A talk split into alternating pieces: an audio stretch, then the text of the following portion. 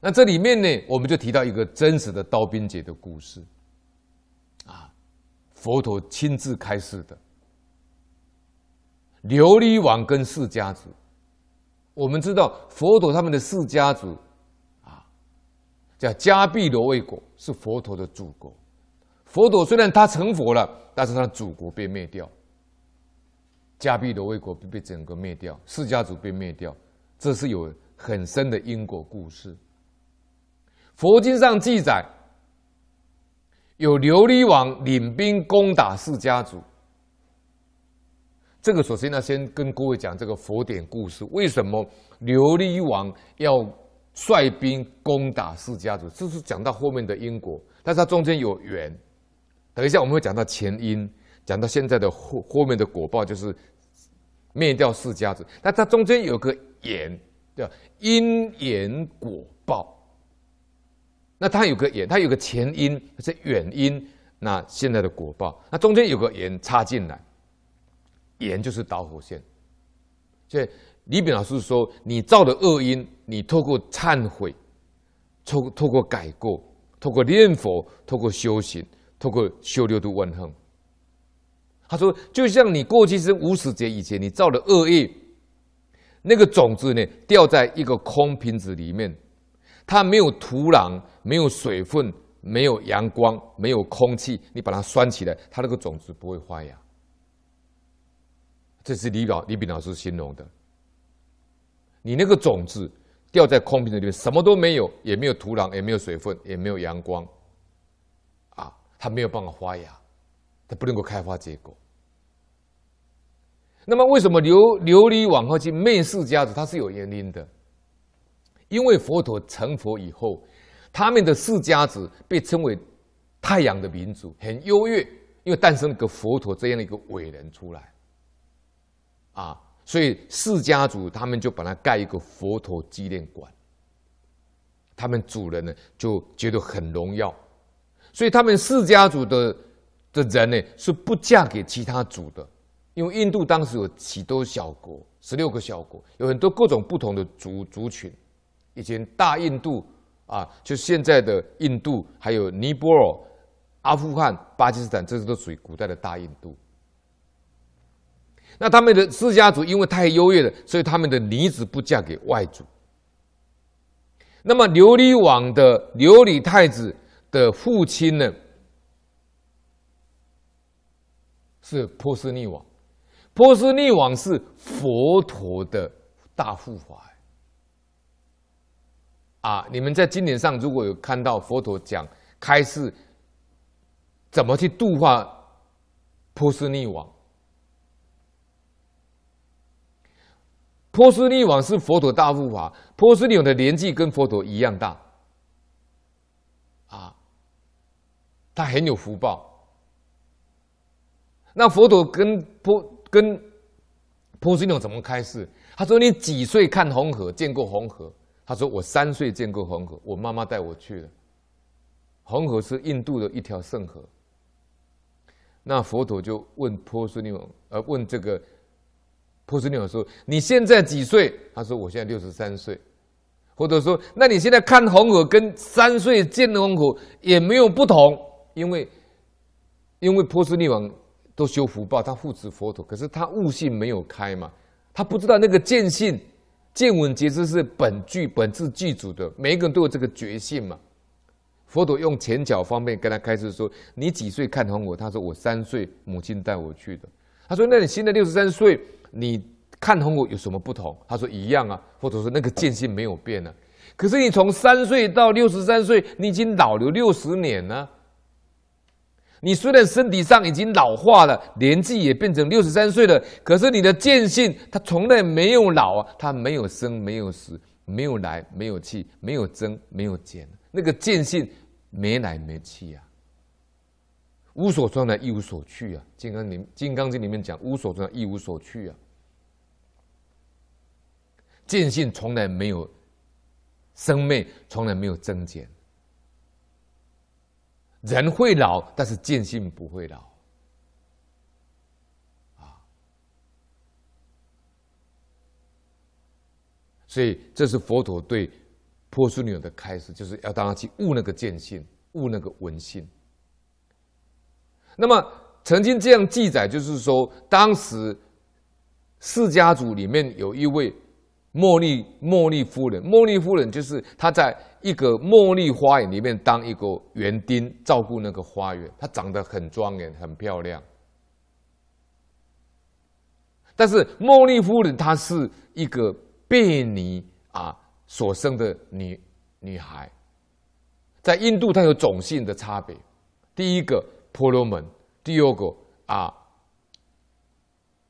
这个刹帝利统治阶级，第三个吠舍四龙工商，第四个索陀罗就是贱民。在印度到现在还有这种种族的分别。那如果是按照这样讲，他是索陀罗咯。他是贱民之子，贱民之女啊，女儿啊，被你所生的小孩啊，种族里面是不能够通婚，那哪怕是里面阶级不同，也是不能通婚的。那当时呢，波斯匿王呢去打猎，经过那个从那个花园的时候，茉莉花的时候，看到这个茉莉夫人非常惊艳，怎么这么这么清新脱俗的一个女孩子在这里？那刚好太阳很热呢。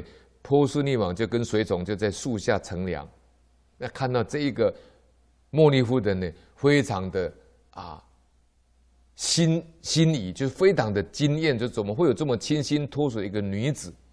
就问他说：“你是哪一族的的子民？”他说：“我是释迦族。”那你是谁的小孩呢？他一紧张啊，讲得太快，没有讲清楚。他说：“我是某某亲王的。”就是婢女的女儿，他讲成某某亲王的女儿，讲得不清楚。那么波斯女王就说某某亲王的女儿，那就把他想把他娶过来了。那时候他已经结婚了，他他就派人去释迦族提亲。那释迦族说不行啊，她是婢女之女，不能够嫁，不能嫁给波斯匿王啊。他不是我们释迦族，他在提亲提亲是释迦族，他不是释迦族啊。他是婢女贱贱民的女儿，那这么怎么办呢？就找了半天，就派这个茉莉夫人嫁给他。啊，茉莉夫人就是就是婢女之女，嫁过去以后，当时就生出这个琉璃太子。琉璃太子小时候当太子的时候，旁边会有很多玩伴，就是童子童女陪伴他嘛。他们就陪他陪琉璃太子回到他的外公家。跟外祖母家去玩嘛，结果琉璃太子有一天不小心跟这些童男童女跑去看佛陀纪念馆。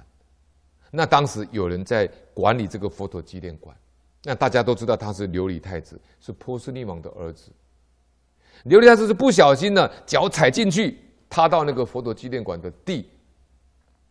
管理员说：“你不能踩进来。”他说：“你是贱民之子，你不能踩进来。”他说：“我怎么是贱民之子？我是波斯匿王的儿子啊！我妈妈是茉莉夫人啊！”他说：“你妈妈茉莉夫人是婢女。”他才知道说他妈妈是婢女。那我他非常的愤慨，非常的愤怒，被羞辱。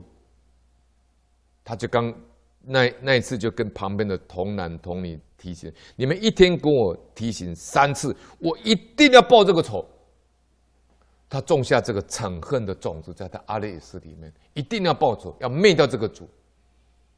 所以后来波斯匿王老的时候退位了，王位就交给琉璃太子。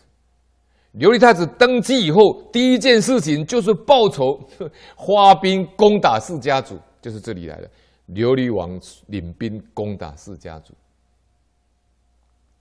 当佛陀知道这个消息以后呢，知道这是迦毗罗卫国人民共业的果报已经成熟了。佛陀他有六神通，他有天眼通、天耳通、他心通、宿命通啊。佛陀也叫他们的主人不要造业呀。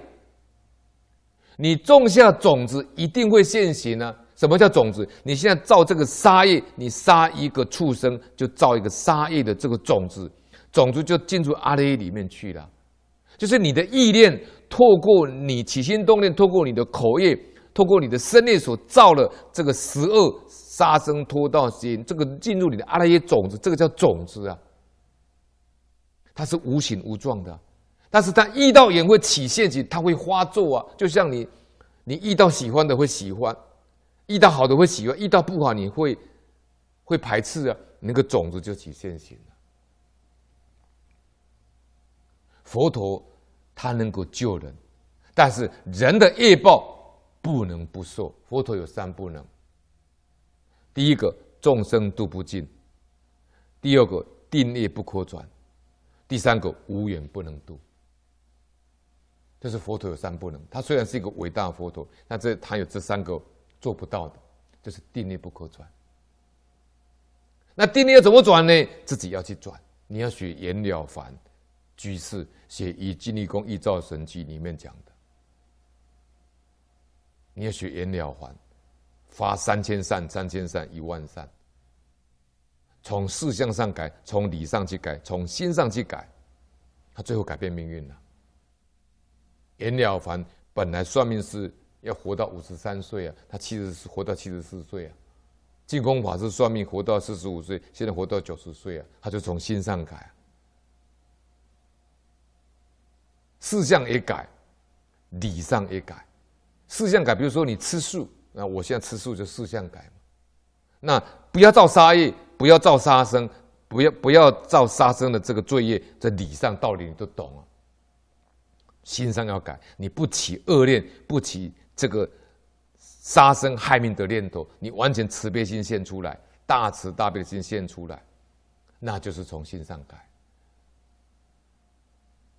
其实佛陀啊，在因地的时候，连一蚊一蚁、一只蚂蚁、一只蚊子，他都不愿意去恼害他，这就是从心上完全做到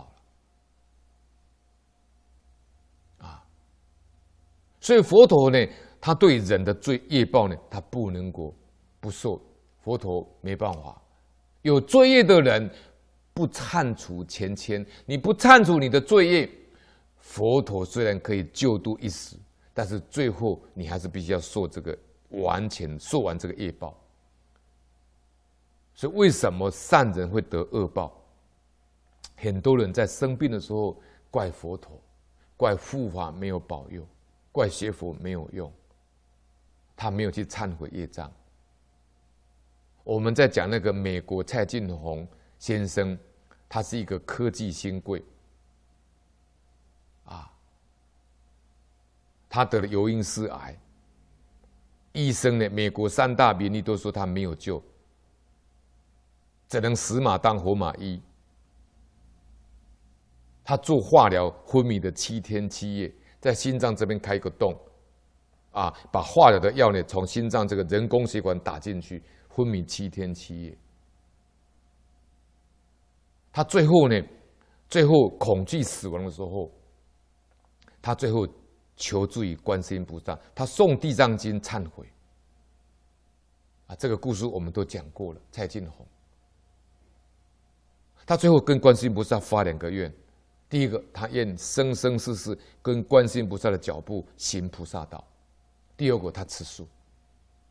所以最后他吃素以后呢，他也是吃得非常的困难，最后慢慢把自己改过来，完全吃素。所以很多人就说认为。他他癌症到最后变成不见的时候，一般都认为他是吃素造成的。最后蔡金荣讲过一句话，他是写那个文章的篇名叫做“当生命跟死亡面对面的时候”，就生命跟死亡面对面的时候，他来这个念头，他悔改，他忏悔。他说：“一般人都以为我。”癌症会好，是因为我吃素的关系。但是作为一个学佛人，对因缘果报深信不疑。八个字做结论：因缘果报深信不疑。末学写的这一本《知苦肉法》，就讲癌症病人怎么好起来的。事实上也是在讲因缘果报深信不疑。里面我提到蔡进弘的故事。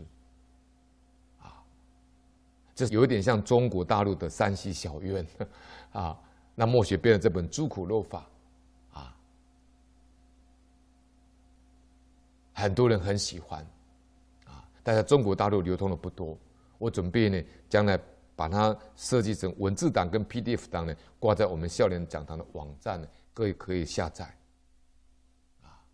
里面也告诉你们怎么修持《地藏经》的四根地。啊，所以呢，你自作自受的业，你就自己最后必须要去受完这个业报。所以我讲因果讲因果不空，啊，因果是自作自受，不作不受。那第三个灵性杀不死，那说哪怕是一个小动物，它也有佛性，它的灵性你也是杀不死。你杀一条一一条鱼，杀一只狗、一只猫，它们都有灵性，都会报仇的，一定会报仇的。所以佛陀想到他的祖国，他只是尽心尽力帮忙。当琉璃王。带兵的攻打释迦族的时候，有一个人坐在那个枯树下面，那就是佛陀。他要等待琉璃王跟他的军队。琉璃王呢，对佛陀虽然没有好感，但是他毕竟他是佛陀，所以他不下马也不行，他不下车不下马车也不行，他勉强下车呢，问告诉佛陀说啊，佛陀啊。那边的山上枝叶繁茂的大树，你去坐在那边打坐嘛？那边比较阴凉，你别坐在这个枯树下面，这枯树都已经凋零了，你不要坐在下面，这边太阳太热了，太阳在晒，非常不好。佛陀就非常有威严的回答琉璃王说了：“他说你说的不错了，但是亲祖之运呢，更胜你余运了。亲祖啊，这个亲亲。”亲祖之间呢，它就是一个像树荫一样，可以庇荫我们的祖先呢。所以亲祖之运呢，更胜余运了。虽然是凶残、凶恶、残暴的琉璃王，听到佛陀这个慈悲开示的声音呢，他也不能不感动。佛陀的话告诉他说：“你要灭灭掉迦毗的卫国跟释迦族，祖国跟亲子之间的庇荫都没有了，那你还有什么荫呢？”你的妈妈也是来自释迦族啊，那你都把你妈妈的祖祖的家族灭掉了，你还有什么余荫呢？余荫就是福报啊，余荫就是福报。我们说祖先的庇荫就是福报啊。因此琉璃琉璃王心中想，他说过去国跟国用兵都遇到沙门，总是退兵的啊，那他们已经很尊尊敬僧宝啊。就是国跟国要战争啊，遇到沙门出来，他们一定退兵的。何况现在是遇到佛陀呢，所以他听完佛陀就开始马上下令撤军。琉璃王回军以后呢，部队搬回去以后，佛陀没有高兴，也没有兴奋，因为佛陀知道因果业是自然的法则，定力不可转。不久呢，琉璃王第二次发兵要攻打迦毗罗卫国，佛陀又坐在树下等他。那琉璃王又部队又撤回。第三次琉璃王再出兵的时候，还是遇到佛陀坐在枯树下。琉璃王没有办法，只好下令回军。可是等到第四次琉璃王第四次发兵的时候，佛陀知道释迦族的共业果报不可避免，因为没有透过忏悔。他就回去了，佛陀就回去了，因为佛陀对于迦毗罗卫国的人民不忏悔觉悟，才有今天的危难，很惋惜又同情，所以佛陀也不能够救他自己的释迦族。啊，后来呢，琉璃王攻打迦毗罗国，最后整个都灭掉，把他们的整个族都灭掉。据说呢。当时呢，我当时攻打进去的时候，当时那个国王呢是佛陀他们的亲族，佛陀的父亲净饭王呢，往生的时候是佛陀亲自去送的。可是佛陀的他爸爸净饭王的四个兄弟的小孩，大部分都被佛陀度出家，比如说难陀、阿难陀。这些都是佛陀的堂兄弟都被度出家了。佛陀知道他们家族会有这个灾难，所以他一些啊善根比较深厚的这些啊兄弟呢，堂兄弟他全部渡出家。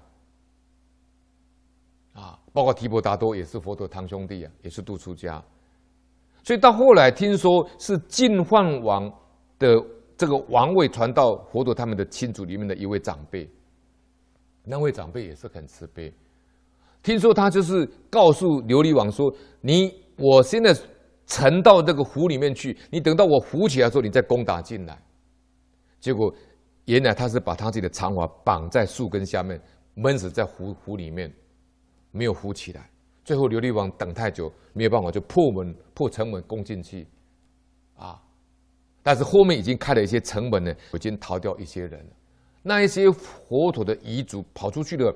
到后来，就是现在在西藏的藏教的子民，就是佛陀的后裔，佛陀后裔，就是佛陀他们四家族的后代逃难到现在我们中国西藏的四四家族的后代，啊。那么琉璃王攻打进去，把整个狮子灭掉以后，战争快结束之前，佛陀的弟子里面。目犍连尊者他是神通第一，他就告诉佛陀了，他说：“佛陀啊，我把这个释迦子三千人的神士托在钵中的神识放在天宫，保住保住这三千三千个人的神士。”佛陀他跟佛陀讲，佛陀说：“那你去，你入禅定去把这个钵拿下来看看，现在怎么个样子？”目犍连尊用神通力把那个钵从这个虚空中拿下来的时候呢，里面全部变血水。知道定力不可转，一被被要被灭掉。佛陀当然知道他被灭掉。他说：“你拿下来看看嘛。”结果全部变血水，救不了。这什么意思？神通抵不过业力，只有智慧功德可以灭罪，可以灭业。功德是什么？见戒定慧，解脱解脱知见相。功德在哪里？功德在法身中求。你开悟以后，所有的罪业全部都灭掉，你就有办法像安世高大师一样，安世高大师一样两次还命债，还命债还完以后，他就成佛了。所以呢，目犍连跟他们众弟子就觉得呢很奇怪，他们就问佛陀。他说：“伟大的佛陀，你这么伟大，你开悟的圣人，为什么你的世家子被灭掉？你不能保护他们呢？跟我们一样啊。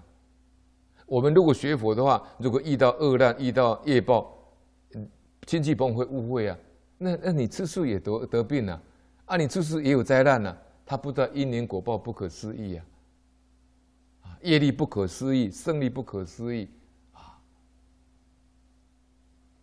结果佛陀就就跟众弟子开示了，他说在无量劫前，现在的释迦族是当时一个渔村的所有的渔民，他们都在以捕鱼为生。他们最后这个渔村渔民把这个湖里面、这个池里面所有的这个鱼类全部捕光。当时捕掉一条大鱼是鱼王，他说。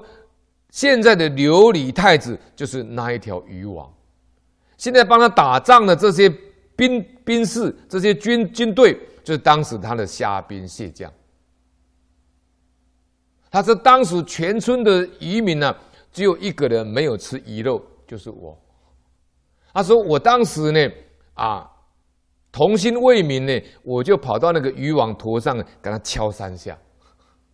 他说：“我到现在每次想到这个事情，我头就要痛三下。这佛陀都表法给你看，因果不空啊。”他说：“当时整个渔村渔民把这个鱼鱼族全部灭掉，所以现在他们整个我们释迦子也被灭掉。这就是什么？复命杀汝身，欠债混如债啊！